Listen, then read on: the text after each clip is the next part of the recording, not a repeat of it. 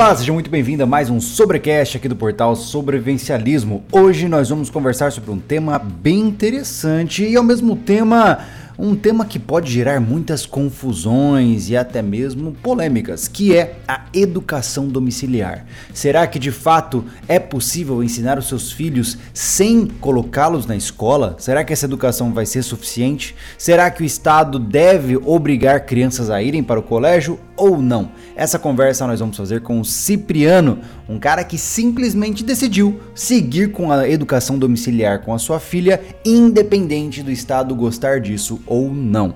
Nem vou me antecipar muito aqui, vamos para nossa conversa, mas antes lembre-se que nossos apoiadores estão na descrição. Você pode ver o link de todos os apoiadores ali. Infelizmente, uh, nós estamos atrasados aqui na publicação desses podcasts e por conta disso você já perdeu os anúncios da Black Friday, mas ainda assim há espaço para você conhecer excelentes oportunidades de comprar bons equipamentos de marcas que nós confiamos aqui na descrição, aqui embaixo. Então corre lá para dar uma olhadinha. E no mais, vamos conversar. Cipriano, seja muito bem-vindo ao nosso podcast. Muito legal ter você aqui, cara. Meu, é um prazer estar aqui falando contigo, como eu já tinha conversado contigo antes. Sou teu fã, eu e minha filha acompanhando o teu trabalho já faz um tempo. Ah, então, pô, uma honra falar contigo, cara. Legal, eu, na verdade, eu que agradeço pelo seu tempo, né?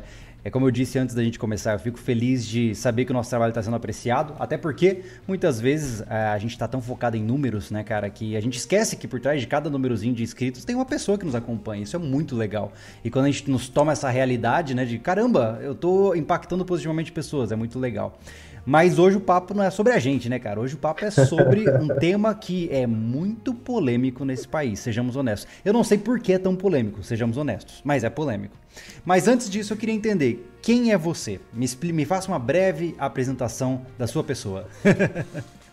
então, Júlio, uh, cara, eu sou Cipriano, é, faço educação domiciliar e estou aqui falando contigo hoje por isso. Legal. a questão, a questão é Uh, a gente optou pela educação domiciliar faz, faz uns três anos, mais ou menos, cara. Uhum. E a gente ficou um tempo fazendo educação domiciliar, né, achando que estava tudo certo, estava tudo tranquilo, que não tinha problema algum o que estávamos fazendo, até que nós recebemos uma ligação do Conselho Tutelar aqui da cidade de Florianópolis. Eu moro em Florianópolis, uhum. Santa Catarina.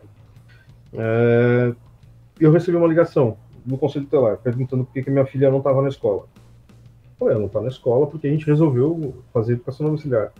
Ah, mas educação domiciliar é crime. Na época, o, não tinha sido ainda julgado pelo STF a questão da educação domiciliar. Por que, que o STF estava julgando? Uma família do Rio Grande do Sul recorreu ao STF uh, o direito de fazer educação domiciliar. Né? Então, nessa época, ainda não estava uh, é, sendo julgado, não tinha sido saído, não tinha saído nada, estava sob estamento, acho que essa é a palavra, cara. Estamento. E, uhum. é, tava parado, estava estacionado já há algum tempo uhum. processo. E eu falei, não, não, não vou fazer, não faço porque é, não foi julgado, não tem nada ainda julgado. Naquela época eu tinha uma outra percepção de mundo, outra percepção de vida, enfim, eu ainda acreditava Isso fazem coisas. quanto, quantos, quanto tempo, quantos meses? Cara, ainda... Isso foi 2017. Ah, recente. Nessa recente, época você tinha uma filha, você tem uma filha hoje, é uma somente uma filha você tem? Não, tem duas filhas. Duas filhas. É... Legal. E quais são as idades dela? Só pra gente começar a se localizar na, na sua realidade. Sim, perfeito. Uma tem 16 anos. Na verdade, é filho só da minha esposa, né? Não é minha filha, mas, enfim. Uhum. É, não mora com a gente. E tem a Sofia, tem 12 anos. Tá. A Sofia é quem hoje está faz em regime de homeschooling, digamos assim. Isso, isso. Ela que faz a educação auxiliar. Legal. E desde quando que ela tá nesse processo? Cara, foi em 2017 que a gente começou. A gente começou, a gente já vinha pensando sobre isso há muito tempo. Uhum. Só que nos faltou coragem para fazer isso. Uhum. A, gente, a gente pensava, pô, será que funciona mesmo a educação domiciliar? Será que é algo viável? Será que se adequa à nossa realidade? Todas as dúvidas que as pessoas têm, a gente tinha. Aí chegou uma situação que dentro da escola, né? E eu não vou aqui culpar professor, não vou culpar, não vou dar nome professor, porque o professor é culpado, na verdade é um, a culpa é de uma forma geral, né? Uhum. É, eu não gosto de usar esse, esse, termo sistema, cara, porque já está muito batido, mas de uma certa forma é o que é. É, o, é é a troca de relações humanas construída na sociedade, é, um sistema, né? É. Esse, esse, sistema, né? É, às vezes é bom, esse sistema muitas vezes é para despersonalizado, a gente não sabe o que é de fato. Então, para dar um, para contextualizar o que é esse sistema, é educação, sistema educacional. O sistema educacional ele, ele, tá, ele tem, tem uma forma de agir, uma forma de, de ser, de ser pensado, e ele age, trabalha com os alunos focado nisso, nesse, nesse modelo que se pensa, né? Certo. E nós não gostávamos disso, não gostávamos do, das coisas que estavam acontecendo, não concordávamos com aquilo, e nós decidimos tirar da escola. Foi aonde, em, seguida, nós recebemos um, uma ligação do conselho tutelar. Falei para a conselheira, ela disse que ia continuar com o processo, falei, não, faz o que tem que fazer, faz o teu trabalho, se você paga para isso, faz isso. Eu não vou te dizer que tem que fazer, deixar de fazer. Responsabilidade é tua. Cara, passou um. Pode falar. Não, não, eu tô, eu tô me perguntando aqui, é interessante você pontuar isso, depois eu queria entrar nisso com mais profundidade. Mas uh, quer dizer que, do ponto de vista estatal, nós não temos outra opção a não ser ter o nosso filho dentro desse sistema de educação, é isso? Exatamente, cara. Até tá. fiz aqui um roteiro, depois que seria interessante eu poder falar Claro, que claro. as pessoas tenham ideia exatamente como funciona a educação, cara. Legal. Eu acho interessante pontuar uma coisa importante antes da gente se aprofundar, de se aprofundar na conversa. Uh, pessoal, por que, que a gente traz esse assunto no sobrevivencialismo? O sobrevivencialismo é um portal que visa fazer você se tornar mais responsável pela sua própria vida. E em muitos momentos, isso significa lutar pelas suas liberdades individuais, de você ser capaz de fazer o que você quer, desde que esteja sob seu controle e não desrespeite ninguém. E nesse quesito entra o aspecto de filhos. Muitas vezes, talvez a educação que você vê pelo filho, pelo, pelo Estado, não entra nos patamares de que você considera ser adequada. Então cabe a você sim o direito de ensinar o seu filho em casa, desde que você tenha os meios para tal, né? Então, por conta de toda essa história, inclusive eu como recém-pai, aí minha filha tem um ano e cinco meses, uh, eu tô começando a pensar sobre isso, né? Então é muito interessante ver alguém que já está há vários anos à minha frente e é por isso que nós estamos falando sobre isso no sobrevivencialismo, tá? Porque quanto mais independente do Estado, do sistema você estiver, relativamente mais seguro você estará. Então, com essa, essa contextualização, agora sim a gente pode continuar. Nossa, não, é perfeito o que você falou, cara, exatamente isso. É, é uma questão de sobrevivência mesmo. Uhum. Sobrevivência frente a um, um modelo que existe. E como estava falando, é, passou um ano, cara, desse, dessa ligação do Conselho Tutelar, foi quando entraram em contato novamente conosco. Porque foi um, exatamente, mais ou menos um ano, cara, quando o STF, foi o tempo que o STF levou para julgar o, a situação do, da, do contrato domiciliar. Foi, é, o STF julgou, passou acho que um mês, o, recebi uma ligação da promotoria do, daqui de Florianópolis, da infância e da juventude, acho que esse é o nome. E eles perguntaram é, se minha filha estava na escola. Eu falei, não, ela não está na escola. Ah, por que, ela não está na escola? Porque eu estou fazendo educação domiciliar. Ah, mas o STF decidiu que educação domiciliar é crime. Eu falei, o STF não manda em mim. Eu decido que, que, é, que, que eu posso você, fazer? Você escolheu uma, uma postura de confrontação, né? Muita gente mandaria um migué, talvez matricularia a filha num colégio que fizesse um bem bolado, né? Você decidiu bater de frente, né? Sim, cara. É, é, não sou, não, não, não, aqui não quero dizer que eu sou uma pessoa uh, que gosta de, de ir pra briga, não é isso. Mas tem vezes que a gente tem que brigar, cara. Ou a gente estabelece o nosso território, estabelece, finca o pé aquilo que a gente acredita, ou uma onda avassaladora vai tomar a gente e vai jogar a gente onde a gente não quer. Aí, uhum. nesse, nessa situação, eu falei, não, eu vou brigar por isso, eu não vou ceder nisso. Tá? E conversando com a pessoa, que ela não se identificou da promotoria, era assistente da promotoria, se não me engano, ela começou, ah, mas tu não pode fazer, começou a, a, até se exaltou. Eu falei, tá, peraí, é, primeiro, como é que é teu nome? Ela falou primeiro o nome dela. Eu falei, tá, e teu sobrenome, matrícula, coisa desse tipo. Eu não vou falar. Eu falei, como assim? É uma funcionária pública, tu tem que te identificar, tu tá aqui ligando para mim, dizendo o que, que eu tenho que fazer ou deixar de fazer. E tu vem dizer que tu quer que eu acredite no que tu tá dizendo? Quem garante que tu é da promotoria? Quem que não sei que é um vizinho maluco querendo me encher o saco? É, porque não sei o que, tá, tu não pode. Eu falei, eu vou fazer, não tô nem aí que o STF decidiu, cara. O STF não manda em mim, pronto, chega. E aí, beleza, ela pegou e desligou o telefone na minha cara. Passou um tempo, recebi uma intimação, cara. Uma eu, eu acho que eu vi essa seu, seu posicionamento no Twitter, bastante enfático, inclusive. eu recebi uma intimação. Nessa primeira intimação, Júlio, eu resolvi. Eu resolvi é, responder. Recebi a intimação na quinta-feira para aparecer no, no juizado, ou no tribunal, na segunda, se eu não me engano. Se um espaço curtíssimo de tempo para arranjar advogado, para fazer tudo o que tinha que fazer. Uh, encontramos um advogado que também tinha interesse na educação domiciliar, uma advogada, na verdade, Maria Júlia, Maria Júlia Manzi, sou incrível, e ela foi lá, nos representou. A gente levou tudo, cara, que a gente tinha, porque a gente salvava tudo, tanto na internet, a gente usava muito internet para fazer, usava, não usa, né, muito internet para fazer as coisas. Material escrito, cara, levando bolsas e bolsas de trabalho, livros, cara, tudo, para a audiência.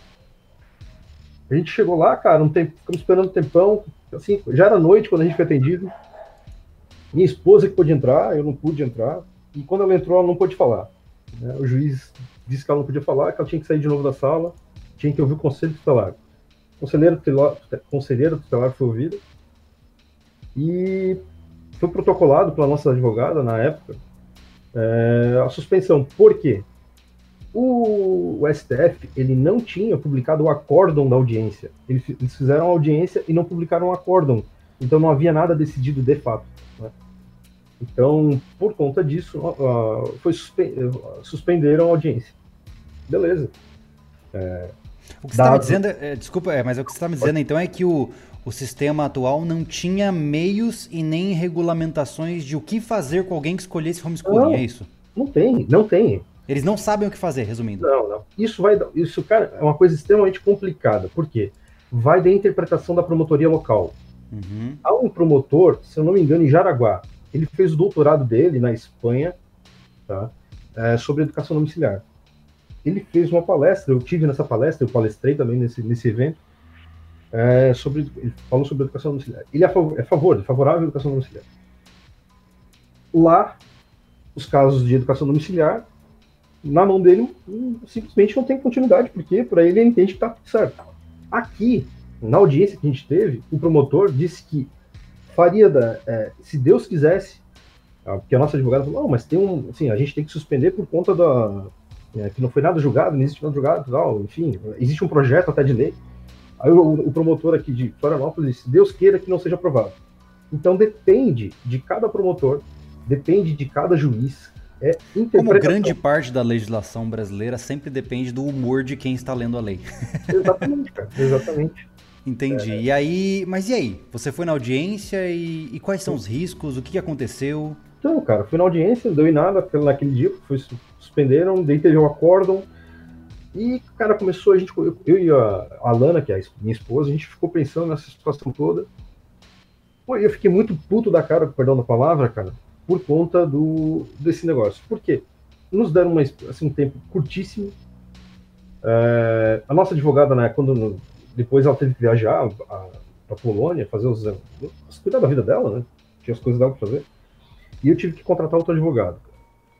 E aí, cara, assim, eu fui ver, porra, a fortuna para contratar um advogado que não entendia o que, o que tinha que fazer. O cara não entendia bolhufas de, de educação domiciliar. É a regra de que, de certa forma, o sistema ele te vence pelo cansaço, né? Exato, cara, exato. E aí eu falei, cara, entrei num acordo com a minha mulher aqui e falei, cara, sabe uma coisa? Dane-se essa porcaria desse processo. Eu não vou responder. A gente foi lá, nós não fomos ouvidos, é, ninguém nos perguntou. Cara, durante, durante todo esse processo até a intimação, nem uma vez alguém do Estado foi até a nossa casa ver o que nós estávamos fazendo. O único contato Entendi. que eu tive com o Estado foi quando ele entregou a intimação, de dentro do carro.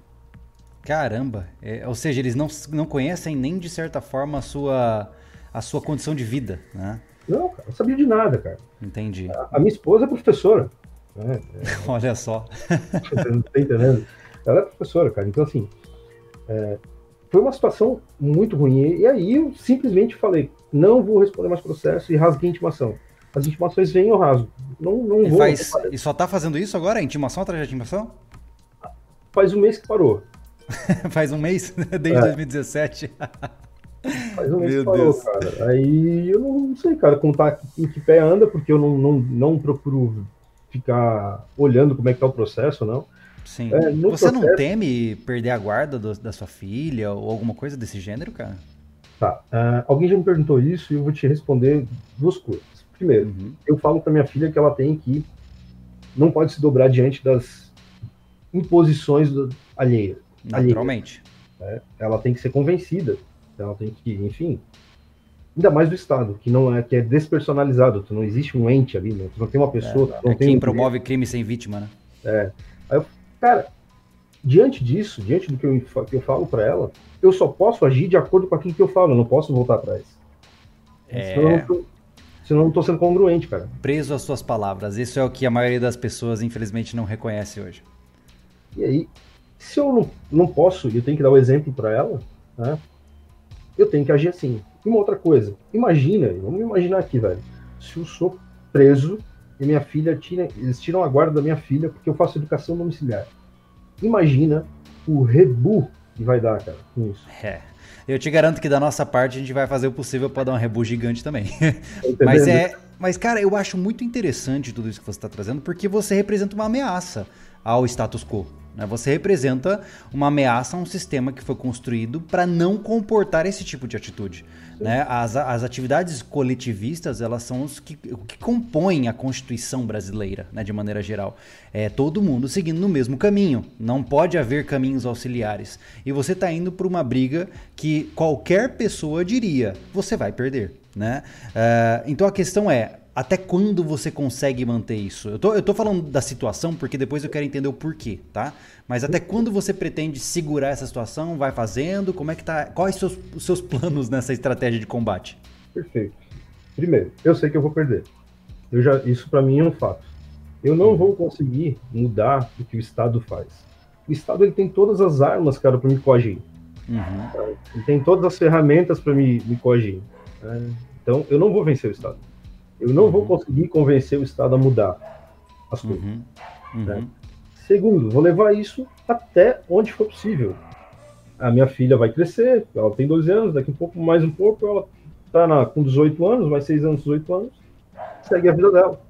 A gente teve um caso muito parecido com o nosso, cara, na verdade, um pouco, dadas as proporções, infinitamente, é, diferente, um pouco, na verdade, diferente do nosso, que foi com o Kleber Nunes, se eu não me engano é o nome dele, de Minas Gerais ele foi, foi processado, foi a mesma coisa, ele fez o mesmo, o mesmo processo, foi, foi lá, deu esclarecimento, não foi ouvido, é, fizeram um pouco, processaram ele, fizeram ele pagar multa e tal.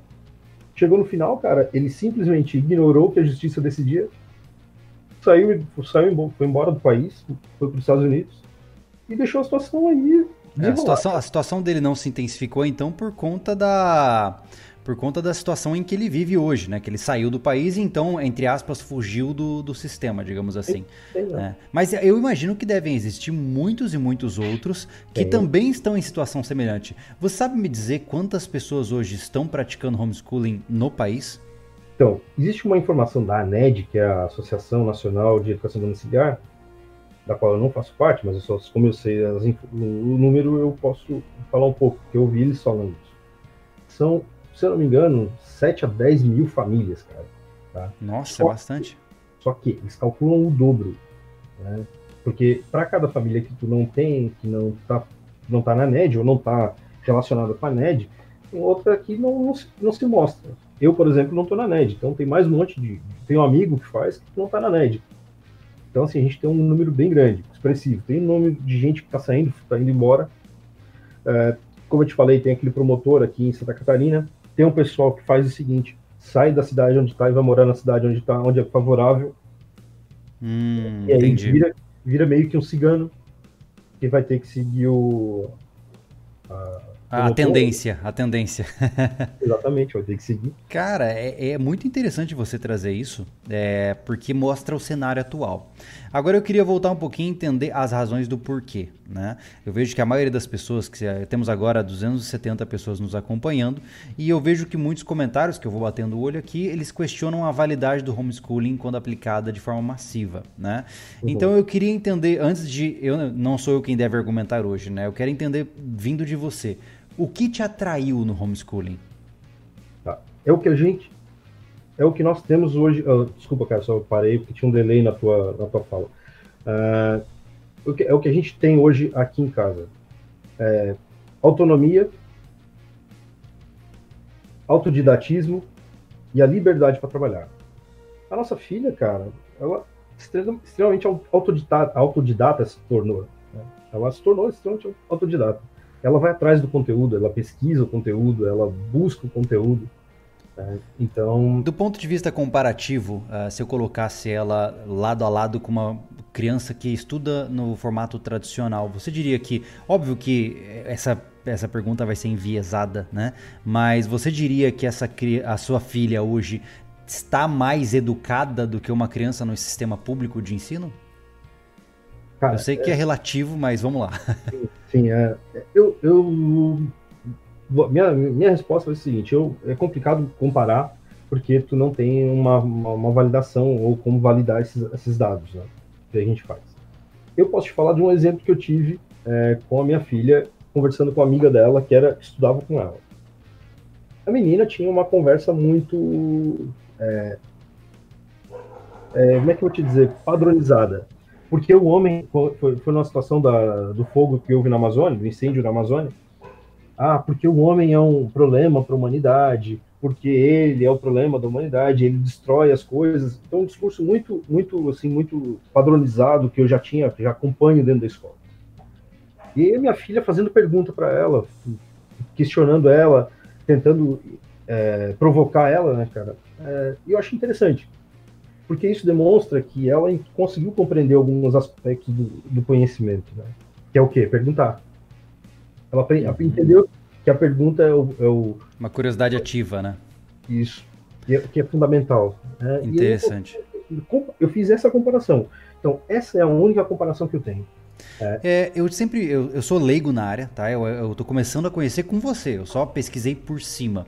Mas uma coisa que eu fico pensando, né? É, novamente, as pessoas muitas vezes pensam que, ah, mas isso não vai funcionar no Brasil inteiro. Claro, não é nem, na verdade, 99% dos pais não teriam saco para ensinar os seus filhos, né? Na verdade, grande parte dos pais sequer dá atenção para os filhos, imagina ensiná-los. Então, eu acho que seria uma prática muito pouco adotada, mesmo sendo regulamentada. É, só que o ponto que eu queria trazer com essa, essa reflexão seria o seguinte: você acha que seria válido algum tipo de regulamentação do homeschooling, como por exemplo uh, provas de nivelamento ou coisas do gênero, ou isso ainda infringe o direito de escolha dos pais e da criança? Cara, tu entrou numa questão que eu tinha escrito para a gente abordar aqui, que eu acho extremamente relevante. Eu me oponho veementemente a qualquer regulamentação.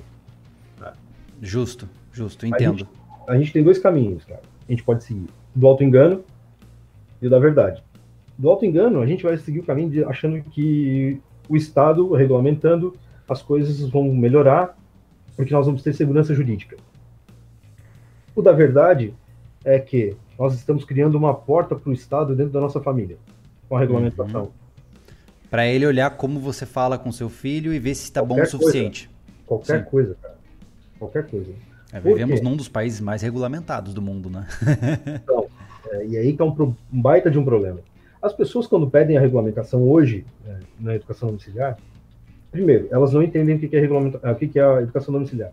Segundo, elas não estão tendo a capacidade de olhar, e eu não estou dizendo aqui que eu sou uma pessoa maravilhosa que entende tudo, não, não é isso. Mas é a questão nesse ponto. Elas não estão olhando para o futuro.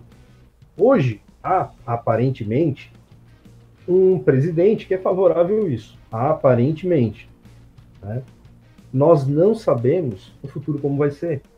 E se há uma regulamentação, e se é, a educação domiciliar se torna uma modalidade do MEC, do Ministério da Educação e da Cultura, se não me engano, essa porcaria, a, a educação domiciliar se torna uma modalidade dentro do MEC, qualquer, qualquer sistema que entrar para governar o país é, não importa a vertente que venha, ela vai ter a chance de interferir na tua casa.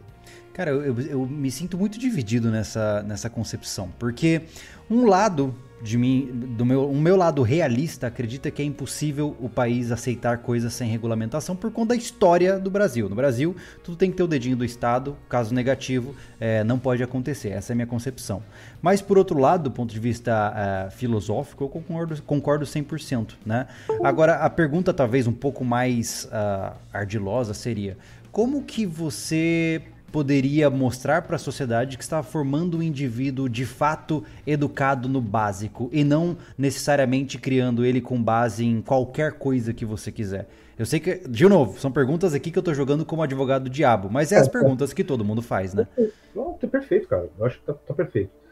Para a gente continuar na questão da educação domiciliar, é necessário fazer uma distinção aqui que eu acho fundamental. Se nós queremos, se a nossa intenção é lutar pela educação de uma maneira geral, não é a educação domiciliar que a gente tem que brigar. É por uma educação sem Estado.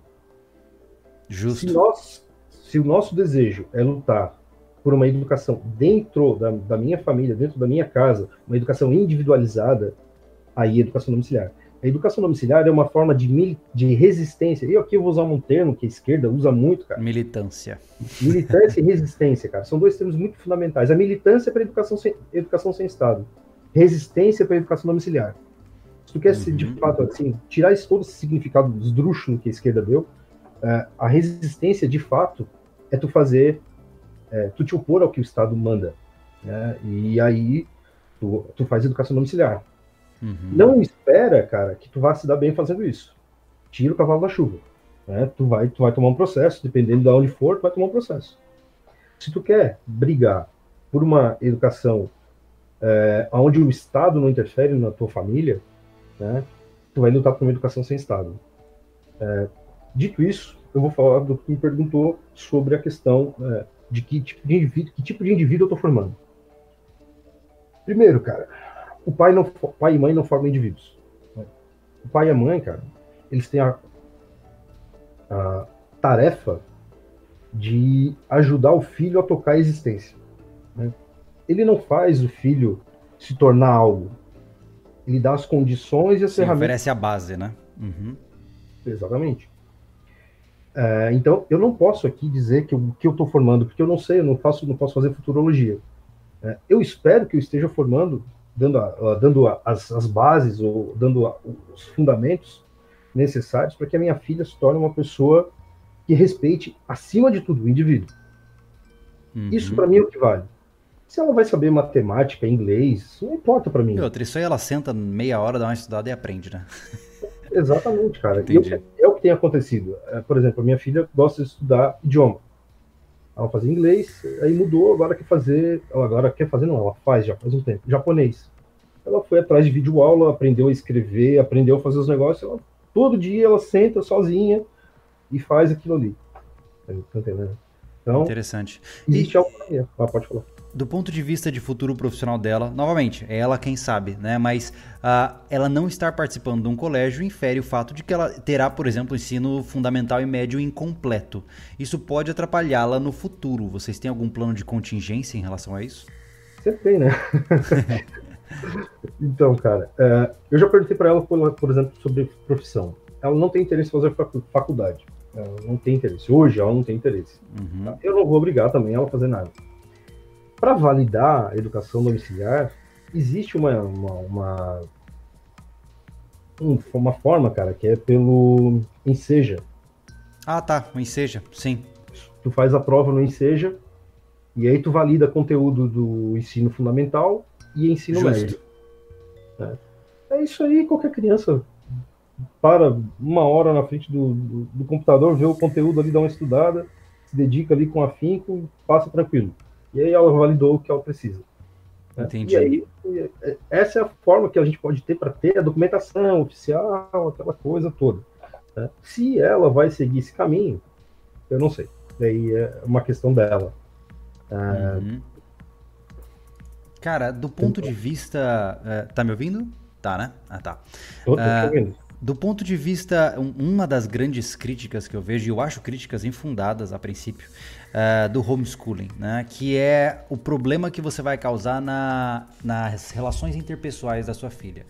Di, é, muitos utilizam, é, utilizam o argumento de que o colégio é uma ferramenta de socialização é, imprescindível para a formação da criança. Novamente, eu tenho uma opinião bem forte sobre isso, mas eu quero saber o que você pensa. É, eu sempre, sempre que alguém me pergunta isso, Júlio, eu sempre eu digo o seguinte: pô, é interessante, né, cara? É, o cara tira o filho da masmorra, manda para a escola, é, volta da escola e enfia de novo na masmorra. O único contato que essa criança vai ter é enquanto está na escola. o único contato, a única socialização que a criança tem é na escola. Óbvio que não, cara. Óbvio que não é assim. Óbvio que, óbvio que as coisas não funcionam dessa maneira. Né? Então, a socialização, se a gente é psicólogo sabe muito bem disso, a socialização dentro da escola é, a pior, é o pior tipo de socialização que existe, cara.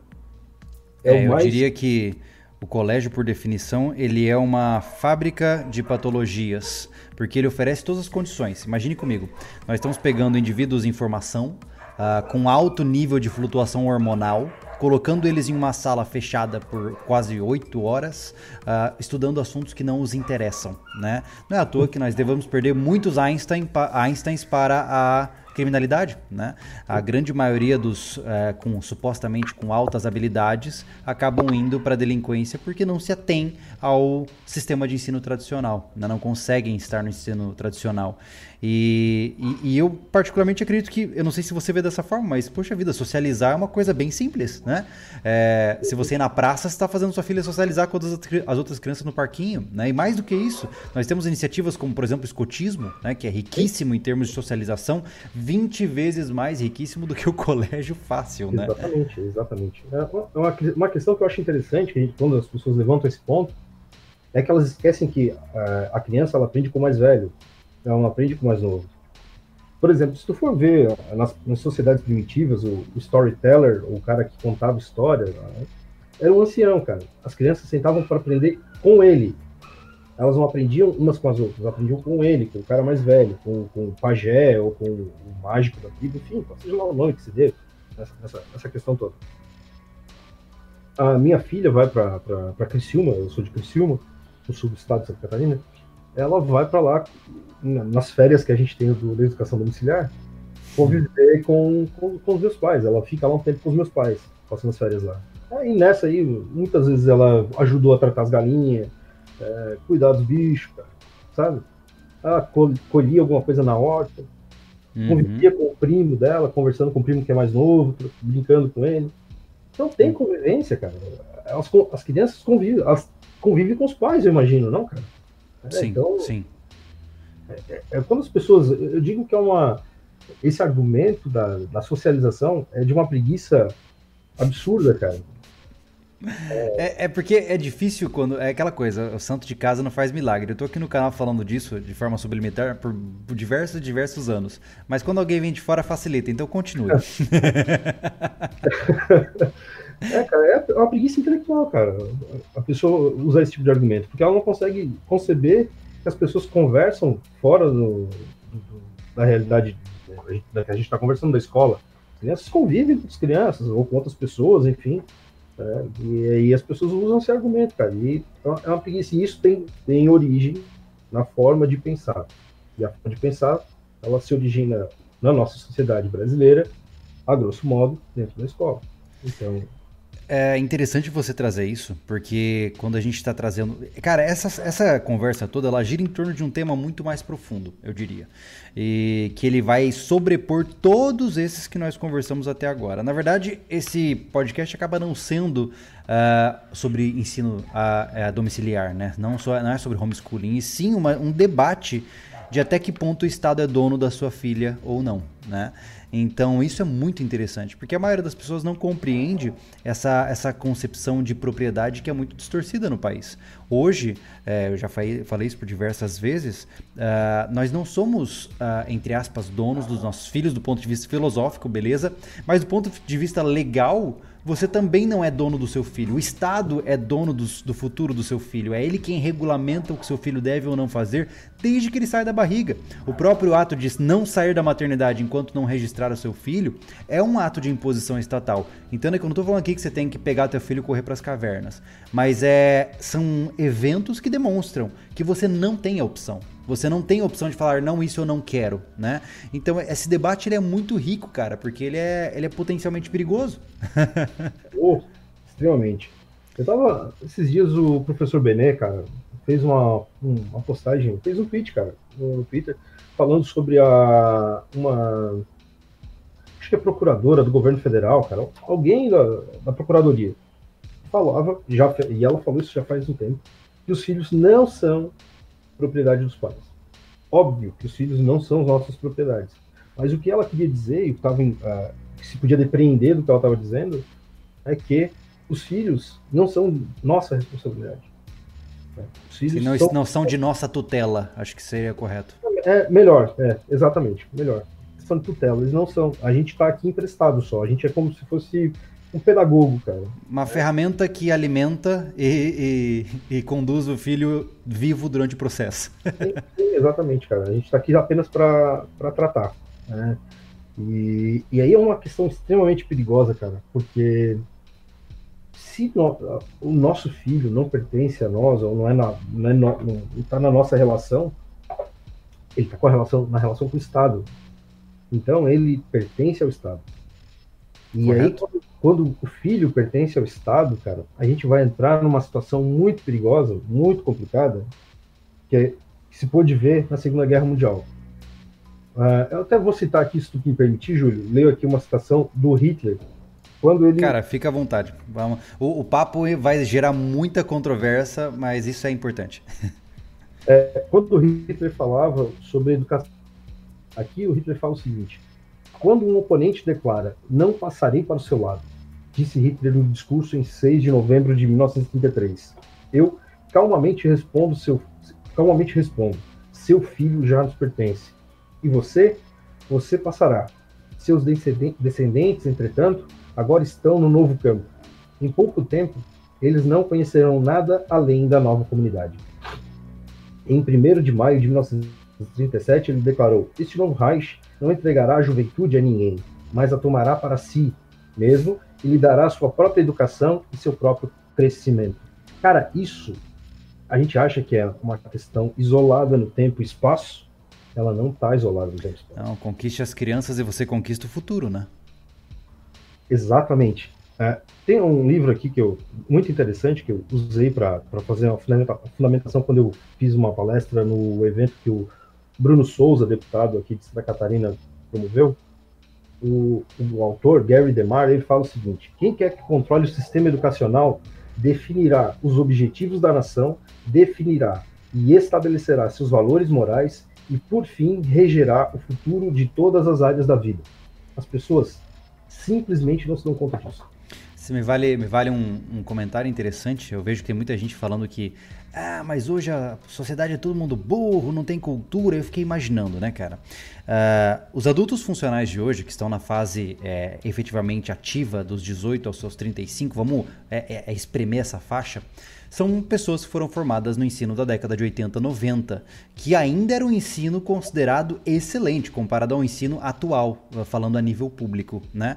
Então, aos que est estão esperançosos por uma melhora nesse país, eu pergunto: como será daqui 10 ou 15 anos, quando essa geração que foi formada agora, nos anos 2000, no sistema público que existe hoje, começar a se tornar ativa politicamente? Pois é, é você vai ter uma quantidade gigantesca de cidadãos, pontuemos assim, é, extremamente iliterados, não educados, né? Então, uma avalanche está por vir e eu acho que a educação é um dos aspectos mais importantes que compõe a sociedade, como você mesmo trouxe, porque ela fala não do hoje e sim do amanhã. Né?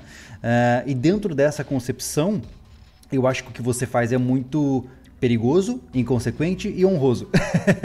porque, de certa forma, valoriza aquilo que a gente é, é, tá perdendo, né, cara? É, é como você pontuou, eu, eu entrei num, num, critério interessante quando você falava.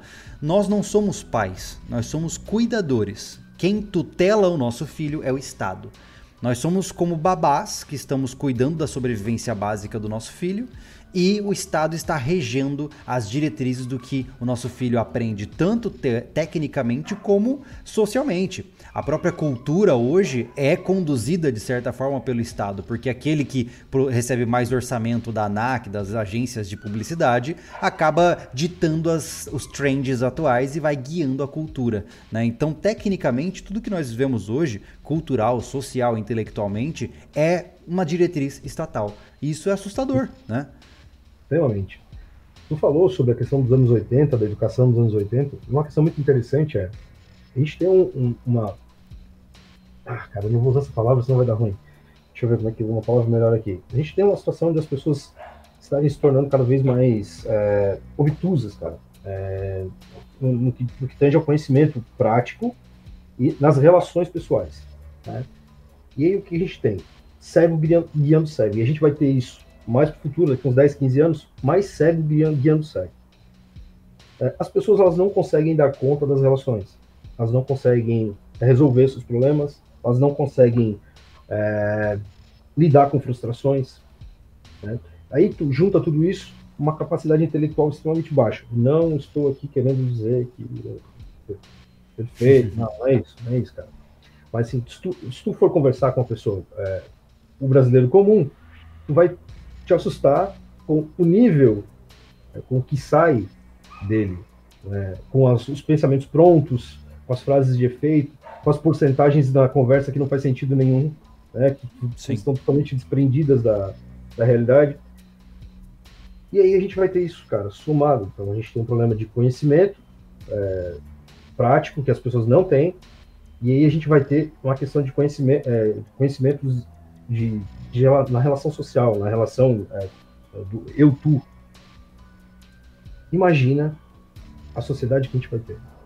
Dia desses eu estava assistindo um documentário muito interessante na Austrália sobre o sistema educacional. Lá, uma escola pública, tá? os alunos simplesmente não estavam em sala de aula. Todos os alunos estavam fora da sala de aula. Um espaço gigante, como se fosse uma, biblioteca, uma biblioteca coisa linda, assim, maravilhoso, cara. Não parece as escolas que a gente tem aqui que parece uma prisão. Coisa linda, cara.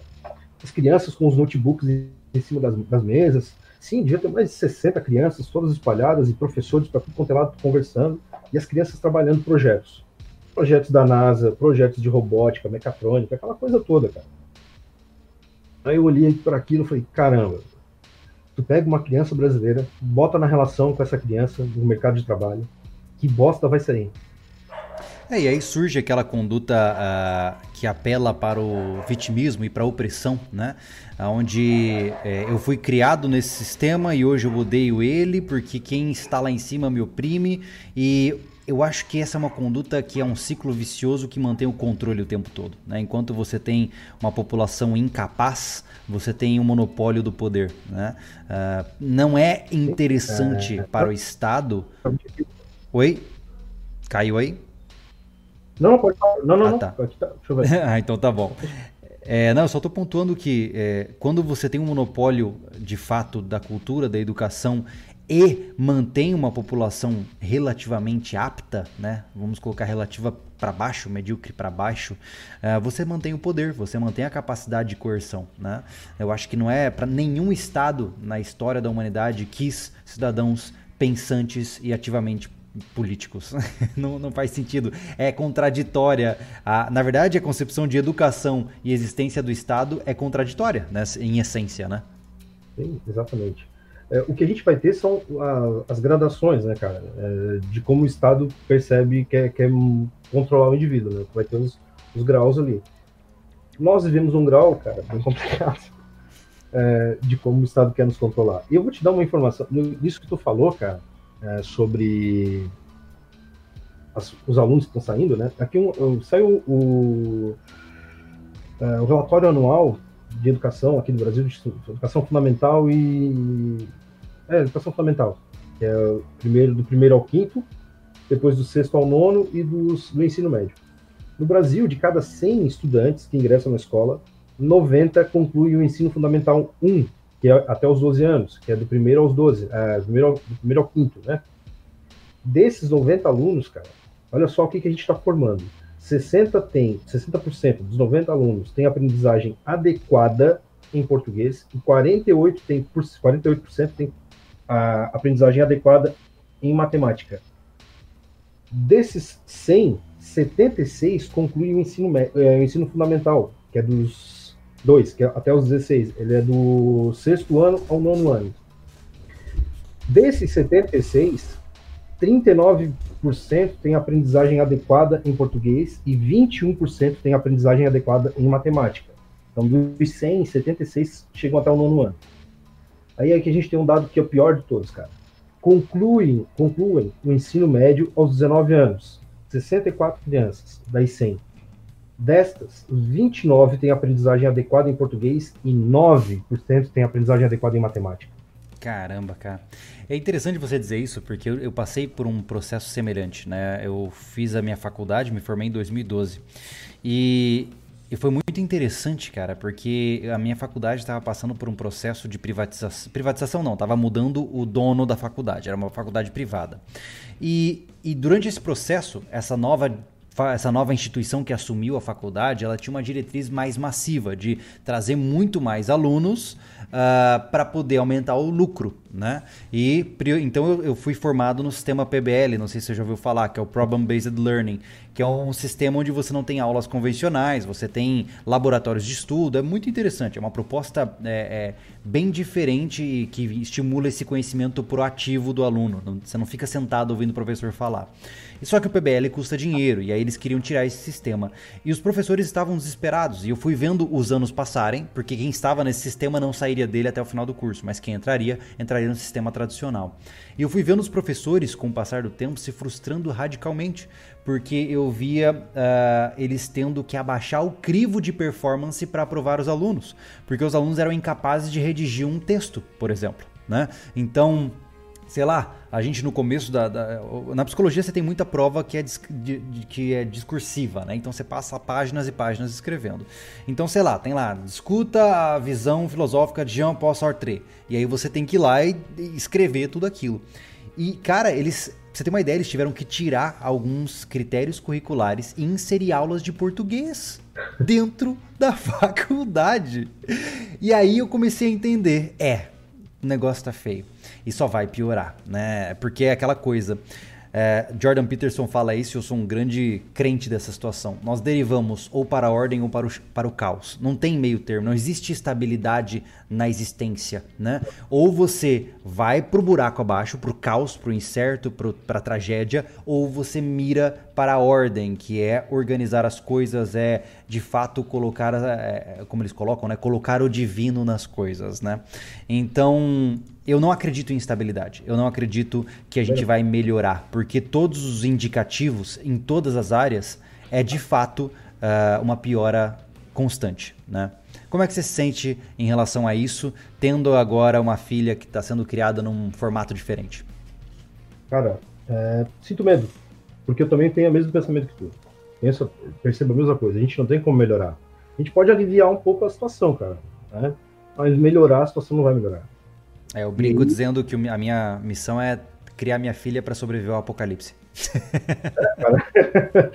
É, é, eu acho que vou ter que aprender algumas técnicas contigo, cara. Porque... é... Nesse caminho, cara. É... E aí, como é que eu faço? Não faço, cara. Tá ligado?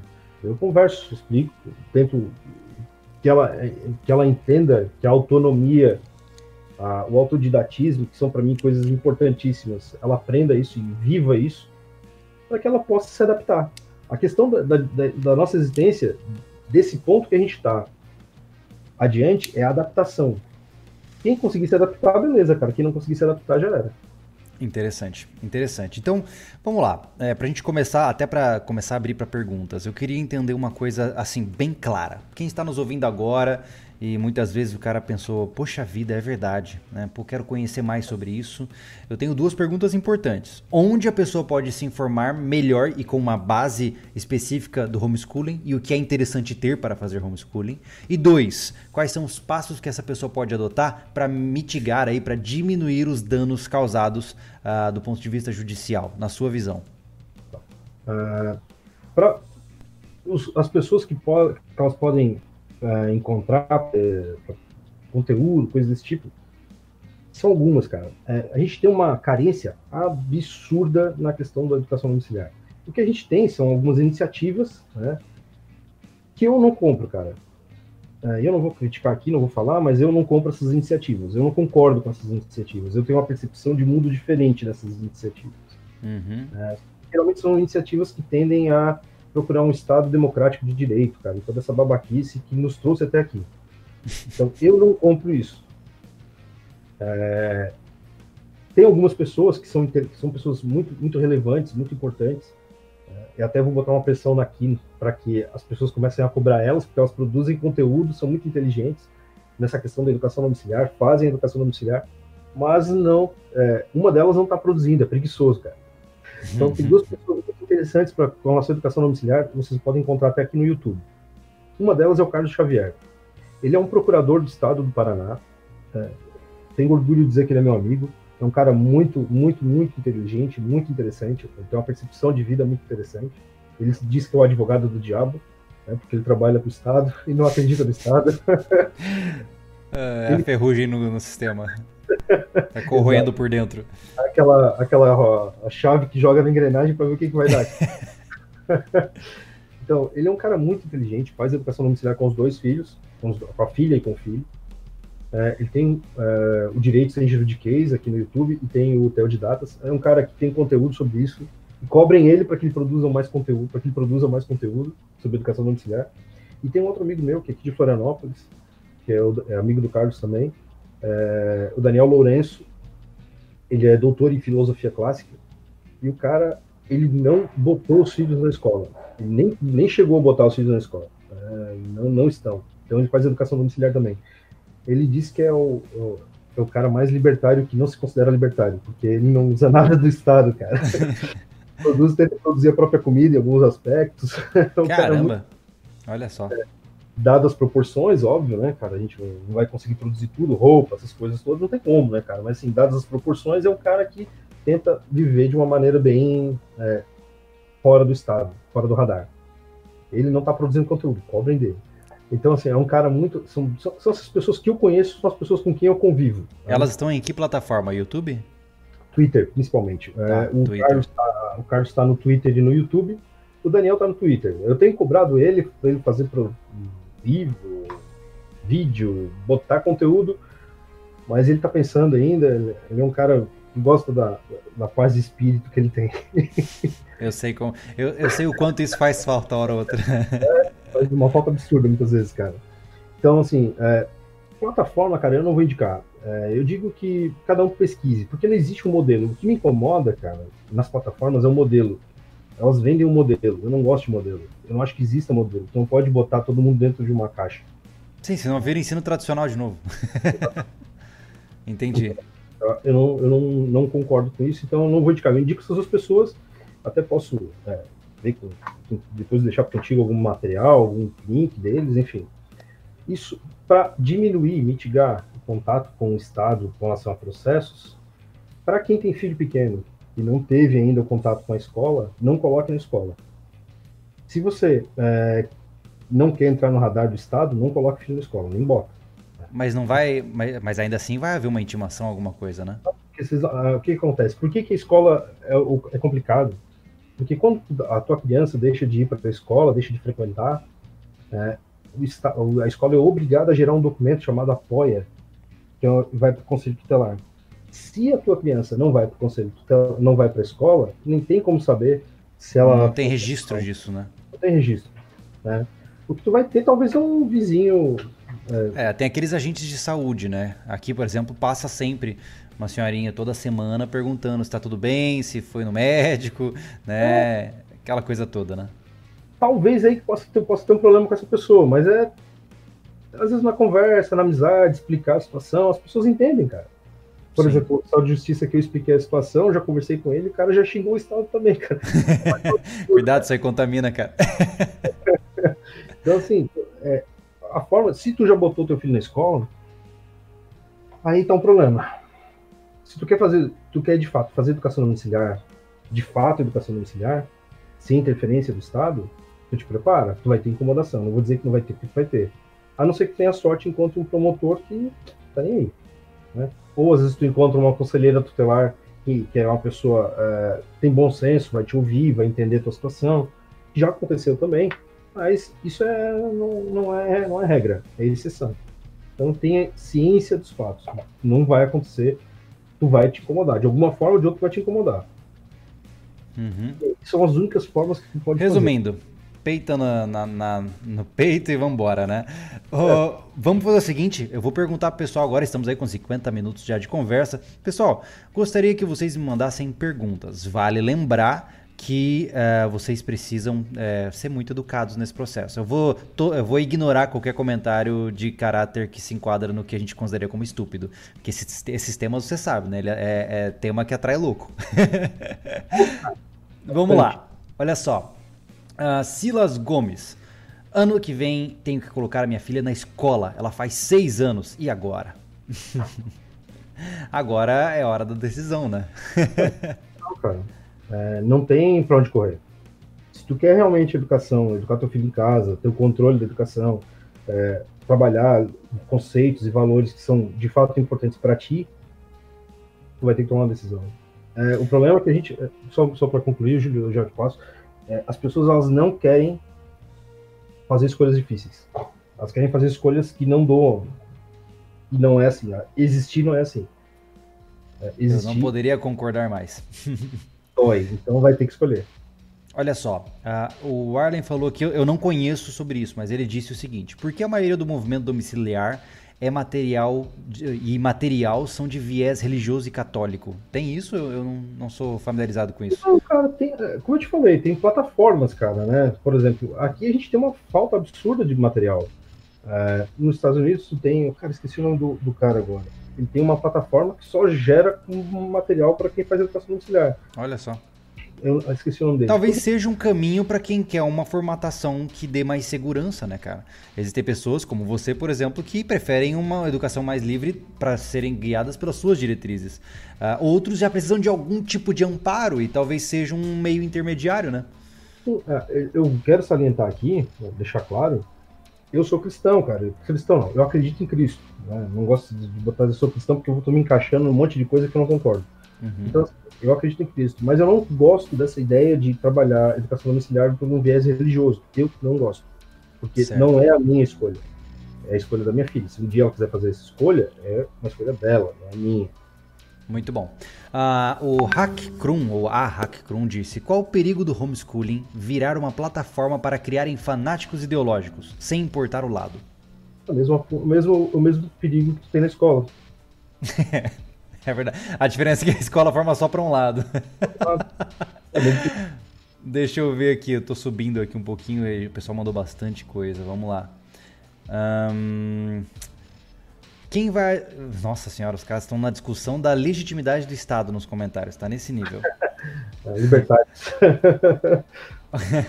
Olha só, o mesmo rapaz aqui chamado Warlen disse: Vejo que muitas pessoas se matriculam em escolas estrangeiras e fazem uma espécie de EAD e não precisam frequentar as escolas aqui. Qual a sua opinião? Bom, para mim, porque não, comple não, não vai realizar aquilo que eu quero. Mas se a pessoa está afim de fazer isso, se ela acha que isso é válido para ela, aí é tranquilo. Mas se ela acha, para mim, eu acho que não tem, não tem, não tem necessidade. Justo. Elaine Martins pergunta: qual o estado mais favorável ao homeschooling hoje? Hum. Tem. Ah. Uh, Espírito Santo. Espírito Santo aprovou o primeiro estado, uh, Vitória, se não me engano, foi a primeira cidade a aprovar uma legislação qualquer relacionada à educação domiciliar. Eu sou contra, mas beleza. Aqui, para quem está afim de seguir por esse caminho, o mais favorável, se não me engano, é Vitória. É, Legal. Uh, o Leandro Loreto diz: Júlio, meu filho está com 5 meses e partindo da sua ideia, mas meus familiares não concordam, principalmente a mãe. Como lidar com isso? Acho que aí o assunto é mais de relacionamento do que. é uma coisa difícil de ser guiada, né, cara? Porque. Nossa, difícil. É, argumento, cara. Conversa, explicar prós e contras. É... E respeitar também a opinião da mãe, né? Porque. Não, é. não é. pode decidir sozinho. É muito difícil. É porque o, fi... o, o futuro, né? Ou seja, a tutela do seu filho, ela é guiada pelos dois, né? Não pode haver uma autocracia familiar também, né, cara? Então, difícil, difícil. Complicado, complicado. Vamos lá. Uh, continuando aqui. Uh, olha só. O Rodrigo, e aí, Rodrigo, beleza? Diz o seguinte: Júlio, existe uma galera do melhor estilo terra plana ou negacionistas da evolução que lutam e brandam pelo homeschooling para não apresentar as visões científicas para a criança. Isso não é perigoso? Uh, posso responder? Com certeza. É tão perigoso quanto acreditar que o socialismo funciona, cara. Justo. É. é tão perigoso é, quanto acreditar que a, a, a divisão de riqueza funciona, tributar as pessoas que são mais ricas vai funcionar para mudar as coisas. Pro, a gente está às vezes as pessoas procuram uma sociedade que seja extremamente é, limpa, sem, sem os, as controvérsias, as idiosincrasias. Não vai ter, esquece. Vai ter um monte de pai falando um monte de coisa errada, vai ter um monte de pai ensinando um monte de coisa errada. É a vida. Lidem com isso. Assim como hoje eu, como adulto, consigo lembrar de completos absurdos que eu aprendi no colégio, né? Que Exatamente. não tem nada a ver com a paçoca, né? E hoje eu já entendi. A, é... a, a professora da minha filha ensinou a minha filha na escola que a, a, cesariana foi criada na África em 1850 e tantos. Eu tive que ir atrás pesquisar e mostrar para ela, mandar dar um artigo científico mostrando que a cesariana, o primeiro relato de cesariana, foi na Suíça por, feito por um sapateiro na própria mulher. Nossa. Tá entendendo? Olha só. Então, são coisas. Fora os outros, outros eventos na, na, história. Então, assim, tu vai ter problemas, cara, com pessoas distorcendo as coisas em qualquer lugar. Tu não tem como ter uma sociedade extremamente limpa nas, nas, nas, nas coisas, cara. O problema é você quebrar a concepção de conformidade social. Né? Eu vejo que muita gente deve estar tá pensando assim: ah, isso é que é o chato, é o que é, que é ser o diferentão, né? Uh, e, e, infelizmente questionar incomoda, especialmente na realidade de hoje. Né? Ó, o Tiago traz um, o Tiago Christie traz um relato legal aqui, ó. Estudo no ensino público e quiseram botar na minha cabeça que intervenção estatal é a solução. E para ter ideia, tem pessoas na minha sala que não sabem ler nem escrever e eu estou no oitavo ano. Cara, é. é comum esse tipo de coisa. Comum, extremamente comum. Essa é a realidade aí. Olha só, o Anderson perguntou uma coisa interessante, junto com outro perfil que eu não lembro o nome agora, acho que o perfil se chamava Mulher Armada Não É Estuprada, que diz o seguinte: Júlio, pergunte ao senhor Cipriano se ele é a favor da vacinação obrigatória. cara, o cara me perguntou isso uma vez, eu fui fazer um programa de TV em Lages, e o cara me perguntou isso. É, eu falei, cara, pega ali meu, meu chapéu de alumínio cone, deixa eu botar aqui pra poder responder isso. Óbvio que eu tô, né, cara? Óbvio que sou a favor de vacinar. Não vou deixar minha filha morrer, pô. Óbvio que eu sou. Eu fui levei ela para vacinar esses dias para ver se tinha mais alguma coisa, porque dessa crise toda de sarampo aqui em Florianópolis, né? Uhum. É porque muitas vezes as pessoas acreditam que o homeschooling está muito associado ao negacionismo, como o Rodrigo mesmo pontuou no comentário anterior. Então o cara fala: ah, não, se ele quer ensinar a filha em casa e ele não quer intervenção estatal, ele não quer nem sequer tomar vacina. Só que qualquer indivíduo com uma intelectualidade mínima compreende a importância da vacinação, né? Logo, é natural que você vai buscar os meios para, né? é, exatamente, cara. Ó, o Rodrigo fez um complemento aqui, ó. ele disse o seguinte: só para constar, eu apoio o homeschooling. Meu comentário passado não foi para desmerecer. O ponto é, visto o analfabetismo científico atual, como o homeschooling vai ajudar nisso? É uma dúvida sincera. Não vai. Não vai. Ele nem tem obrigação de ajudar nisso também, né? Exatamente. Se, foi o que eu falei lá no início. Se quer militar, milita para uma educação sem Estado. Uhum. Você acha isso aplicável uh, do ponto de vista massivo? 200 milhões de brasileiros, você acha que isso funcionaria? O que? A educação sem Estado? É. Sabe por que funciona? Uma razão muito simples. Por exemplo, tu tens. É, quando eu falo de educação domiciliar com o professor, o professor vai achar, porra, o cara quer acabar com o meu serviço, cara. é, não, não, não quero acabar com o serviço de ninguém. É o contrário.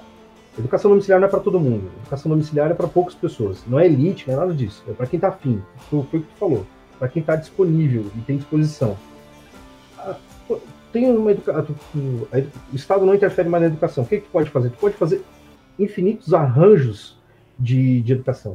Uma escola militar, se tu quiser, uma escola cristã, uma escola socialista, uma escola. Enfim, cara, o que tu quiser. Tu pode fazer o arranjo que tu quiser. Que complete, que, que dê conta da tua visão de mundo. Uhum. Né? Óbvio, óbvio que isso não vai acontecer amanhã. Óbvio que isso não vai acontecer daqui a 10 anos. Por quê? Isso é uma mudança de mentalidade. Primeiro, nós temos que nos apropriar do conceito de indivíduo, que nós perdemos ó, há muito. Nós não temos ideia do que é esse indivíduo. Quando não, nós conseguirmos é, recuperar a ideia de indivíduo, a gente pode começar a recuperar a ideia de que é educação, para que serve a educação. E a gente pode começar a trabalhar os outros termos. Interessante. Interessante trazer tudo isso, porque, cara, a gente pode ficar até amanhã aqui falando sobre isso. Eu vejo que o, o nosso o debate ele é tão deficitário no país que a maioria das pessoas, elas. Eu vejo que agora tá entrando na moda a gurizada botar a foto ali, né? Preto com amarelo e falar, agora eu sou ANCAP e tal.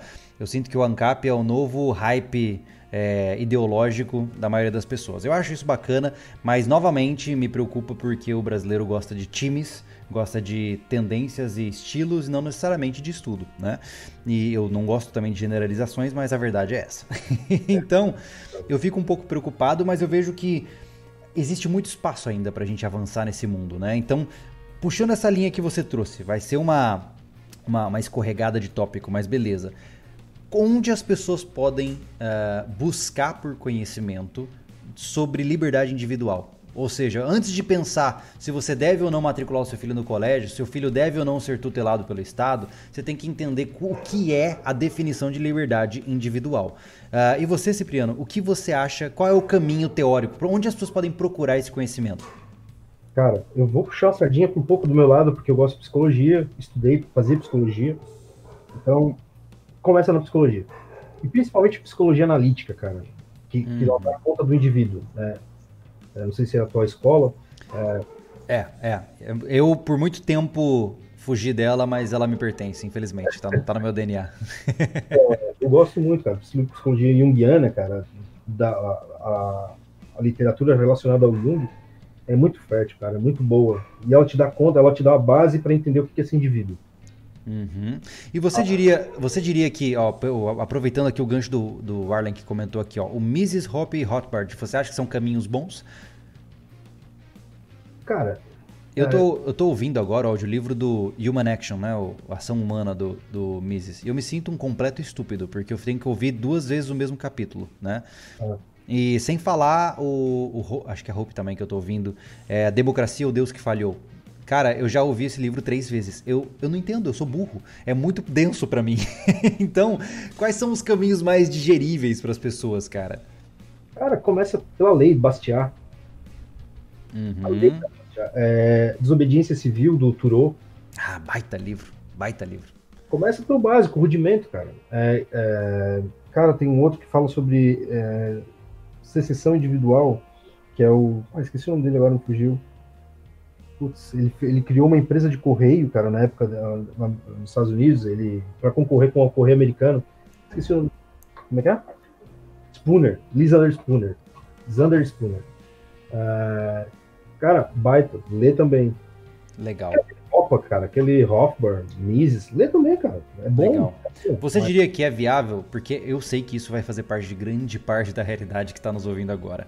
É viável apostar em conteudistas de YouTube dessa área ou eles têm uma roupagem que é potencialmente perigosa?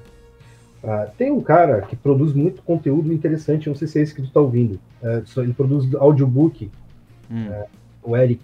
O... Não, não, eu, eu, eu vou direto da Audible lá, nem sei. É, tem, tem, então, tem esse rapaz que ele produz no conteúdo. No, no YouTube ele coloca os conteúdos dele. Ele narra todos os, todos os livros e coloca ali. Tem é, pessoas que podem iniciar, te iniciar numa, numa questão de, de, de, de pensamento. Esse, o Carlos Xavier é um cara que é muito interessante de acompanhar. Apesar deles terem, eu, assim, eu não, não me considero qualquer coisa, cara. Eu não assumo qualquer rótulo. Eu não gosto de rótulo, não assumo. Tamo mas junto. então, assim, eu gosto de acompanhar o Carlos, meu amigo, enfim, mas além, ele é libertário, mas ele é uma pessoa extremamente é, palatável tu consegue é, conversar com ele, trocar ideia com ele discordar dele se tu não concorda. Tem o, o, o, Rafael Lima, cara, Ideias Radicais também. É um cara bem interessante, muito legal. A abordagem dele é um cara eu bem. Queria, eu queria chamar o Rafael para bater um papo com ele, cara. Porque eu queria fazer o advogado do diabo no modo hardcore, assim, sabe? é, cara, chama ele, cara. Com certeza ele vem, cara. O cara é muito tranquilo. Legal. Vamos ver. É, a, a, quem está nos ouvindo e nos vendo agora, vai lá em top o canal do, do Rafael. Ô, oh, vai conversar com o Júlio lá do sobrevivencialismo. Ia ser muito bacana. Porque, entenda que eu não tô. Eu não tô aqui trazendo treta, tá, gente? De maneira nenhuma. Eu tenho um grupo de apoiadores. Uh, o pessoal que apoia o canal, né? Tem um grupo no Telegram, onde a gente fica conversando o dia todo. E tem um cara lá, que é o nosso amigo, eu não vou nem identificá-lo aqui, não sei se ele quer ser identificado.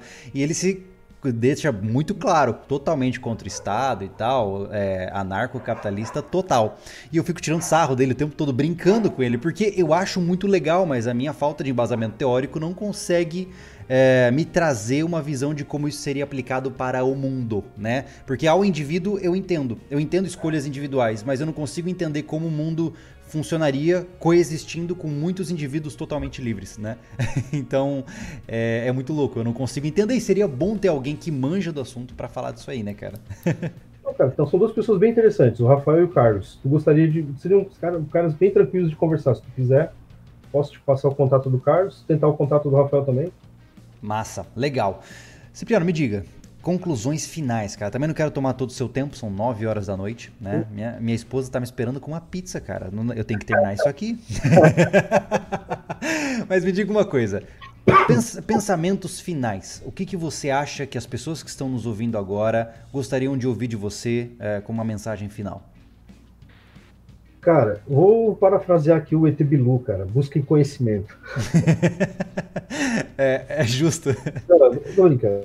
Então, cara, a questão é conhecimento, cara. Se tu não tem conhecimento, se tu não entende a, a raiz das coisas, vai ficar muito difícil. É, então tu tem que te apropriar de termos que são, a, são basilar, cara. O que é ser indivíduo? Cara, pra mim é uma questão extremamente importante. A questão da individualidade é uma questão extremamente importante. O que é ser indivíduo? O que é exercer minha individualidade. Como Sim. eu posso exercer minha individualidade. Né? E aí começar por aí, por aí, por aí. As cara. pessoas nunca pensam nisso, né? Eu sempre digo que o mal da, do desenvolvimento humano atual é que as pessoas nunca pensam por que pensam o que pensam. Né? o que, por que, que eu faço isso? Por que, que eu penso isso? A gente não, não faz mais isso, né? A gente faz tudo isso no automático. E mais do que isso, eu puxo isso, já puxei isso lá no. Eu, eu tô com um canalzinho mais humilde agora, onde eu faço, faço os meus devaneios psicológicos e filosóficos, e lá eu, eu trago essa concepção de que as pessoas precisam estudar mais a etimologia também, né, cara? Poxa, o que cada palavra significa? O que significa liberdade? O que significa é, Estado? Né? Ou seja, tanto de vista do dicionário como de posicionamento dessa palavra no mundo. E é muito legal isso que você estava dizendo. Desculpa ficar é, colocando não, aí, mas vamos lá, continuemos. É, concordo contigo. Eu estava conversando com, com esse Daniel Xavier. Daniel Xavier. Daniel Lourenço, misturei agora todo mundo aqui. a gente estava conversando sobre essa questão do resgate da etimologia das palavras. As palavras perderam sentido. E com as palavras tu nomeia o mundo. Com as palavras tu dá, tu, tu, tu dá forma ao mundo. Se tu não consegue fazer isso, se a tua palavra, se a palavra está errada ou ela tem um significado errado, tu vai dar é, forma a um mundo totalmente errado. Então, tem que Justo. voltar, cara. vale aí um, um dado muito legal que, que foi trazido pelo nosso amigo Harrison, psicólogo. Ele fala o seguinte: olha só que interessante. No Haiti, uh, o número de suicídios é muito pequeno. Porque existe um aspecto cultural onde eles não têm no vocabulário deles a palavra uh, tristeza. Eles não, não, não existe uma palavra que define critérios de tristeza, depressão e suicídio. Então, eles não nomearam o sofrimento. Por isso eles não sofrem. Olha que coisa louca. Logo, isso é, mas é muito interessante porque veja que quando uh, no sistema atual que nós temos aí um, uma concepção de que uma sociedade patriarcal, no momento que você é, pontua que a sociedade é patriarcal, você tem que saber quem está no comando e logo você se sente oprimido e quem é oprimido precisa agredir ao opressor. Então você com um jogo de palavras institui um pensamento violento, né? Então é muito interessante, né, cara? Sim, é extremamente interessante. E aí, falou uma questão que eu achei muito legal, que eu tinha conversado esses dias com um amigo meu. A questão, por exemplo, da felicidade. As pessoas ficam falando muito sobre felicidade. Eu não acredito em felicidade. Porque a felicidade, cara, por exemplo, aqui só para dar uma devagada, né? Não, não quero...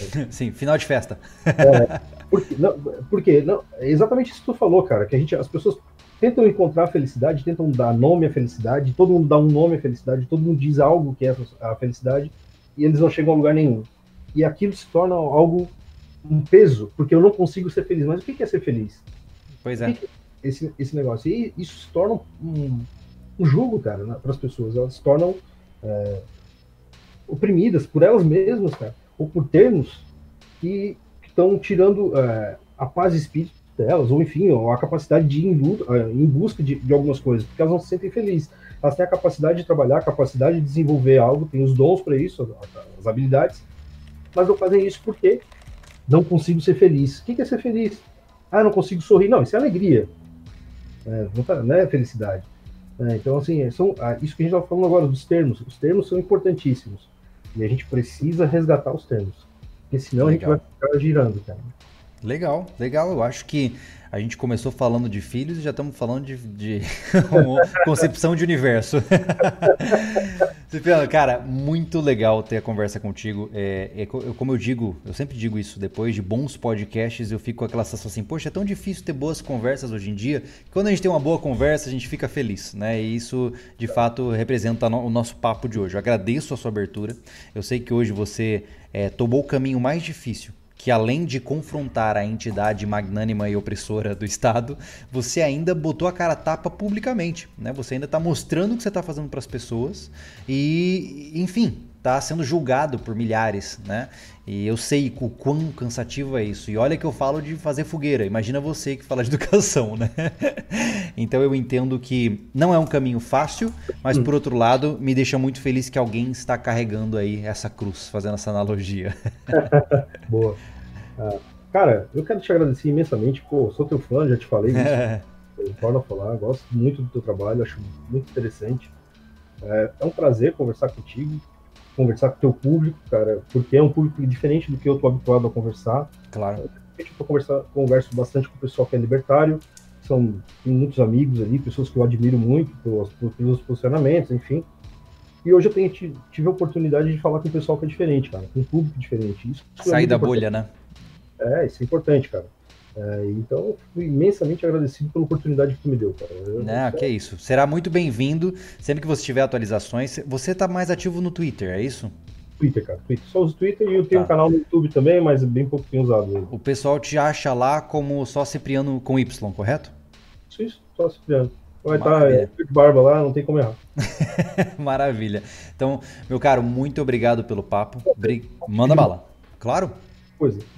Tem como mandar um abraço para Sofia, cara? Oh, é claro, Sofia. Um grande abraço para você. Obrigado por estar assistindo o canal com seu pai. Para quem não sabe, a Sofia é a filha dele.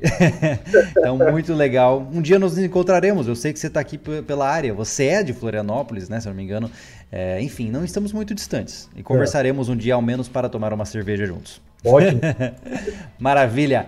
Uma boa noite para vocês que estão nos ouvindo. Uma boa noite, Cipriano. Obrigado pela sua presença. E nos vemos muito em breve. Na verdade, eu sou o Júlio Lobo. Ó, ó, ó. Quem é você? Tem que entrar no jargão, né, cara? Pô, desculpa, não tô entendendo, não entendi, cara. O, o meu jargão é sempre o mesmo. Eu sou o Júlio Lobo, você é. Cipriano? Esteja preparado. Valeu, meus caras. Um bom dia, uma boa noite, uma boa manhã para todo mundo. Valeu.